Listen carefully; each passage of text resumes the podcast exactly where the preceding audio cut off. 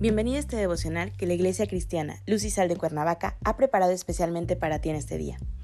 Te animo a que prepares tu corazón y dispongas todo lo necesario para escuchar la palabra que nuestro Dios ha preparado especialmente para ti el día de hoy. ¿Listo? Vamos a comenzar.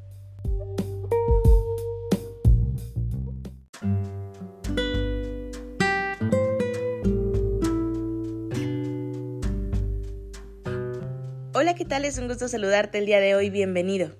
Recuerda que estamos en nuestra serie Corazones Espirituales, que la Iglesia Cristiana Luz y Sal de Cuernavaca prepara especialmente para ti cada mañana. Nuestro tema de hoy es No mires a su parecer.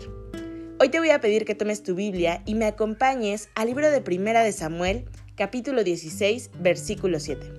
La palabra del Señor dice, Y Jehová respondió a Samuel, No mires a su parecer, ni a lo grande de su estatura, porque yo lo desecho. Porque Jehová no mira lo que mira el hombre, pues el hombre mira lo que está delante de sus ojos, pero Jehová mira el corazón. Las apariencias pueden engañar, y en verdad que nos enfocamos primero a conocer a las personas por la vista, por lo que se presenta delante de nosotros, que por lo que realmente son. Y quiero que me digas una cosa, si tienes delante de ti a una persona que no conoces, mal vestida, con tatuajes, ¿te inspira confianza? O a una persona que también no conoces, pero bien vestida, perfumada, de buen semblante, ¿será esta la que te inspire confianza? Tu respuesta será lógica, será la segunda persona. Dios es muy claro cuando responde a Samuel, no mires a su parecer, ni a lo grande de su estatura, porque yo lo desecho. Y así es, las apariencias engañan. Es decir, que de las personas propuestas anteriormente en el supuesto que te di, tal vez ninguna de las dos sean dignas de confianza, porque únicamente nos estamos dejando llevar por la vista. Sin embargo, Dios mira más allá, en lo profundo de nuestro interior, en el corazón espiritual. Dios mira al corazón y deposita en el mismo, por medio de su palabra, toda fuente de vida, de toda valentía, de convicción, de creencias, como la fuente de nuestra fe, nuestra esperanza y desde luego de nuestro amor. Es el manantial de vida dentro de nosotros, es la esencia misma de nuestra existencia. El corazón es el centro de nuestro existir. Todo esto es nuestro corazón. Por eso es tan importante escucharlo, guardarlo, cuidarlo y seguirlo. Satanás quien es mentiroso y ha venido para matar, robar y destruir, fija su mirada en el corazón del hombre. Quiere destruir el corazón y hacerlo corrupto y malo. Es el blanco de su mirada para hacernos perder del camino. Nos lo quiere robar. Sus fuerzas están enfocadas en destruirlo, ya que él mismo sabe que del corazón mana la vida, y lo que quiere son corazones muertos.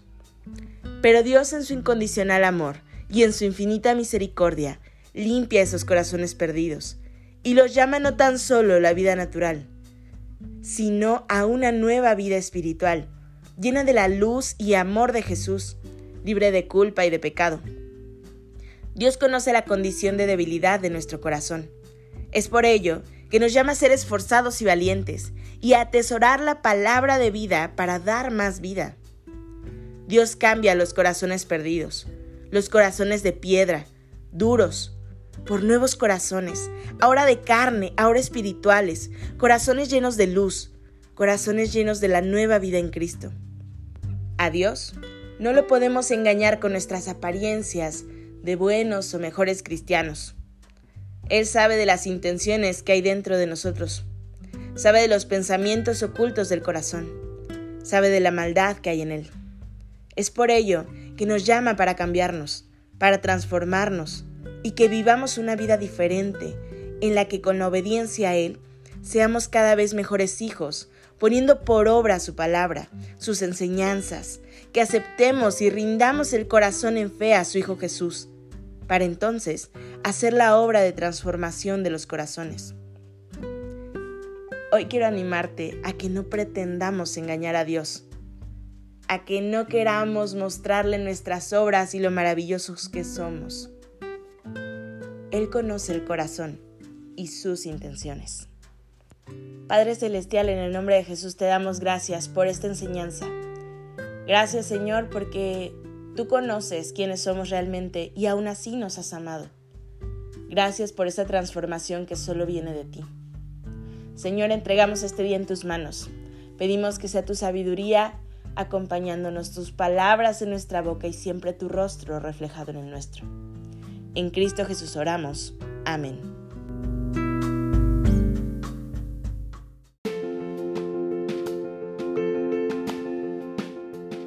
Ha sido un placer compartir la palabra contigo el día de hoy. Te animo a que no te pierdas ni un solo devocional de esta serie. Te espero aquí el día de mañana. Y recuerda, conecta con Dios.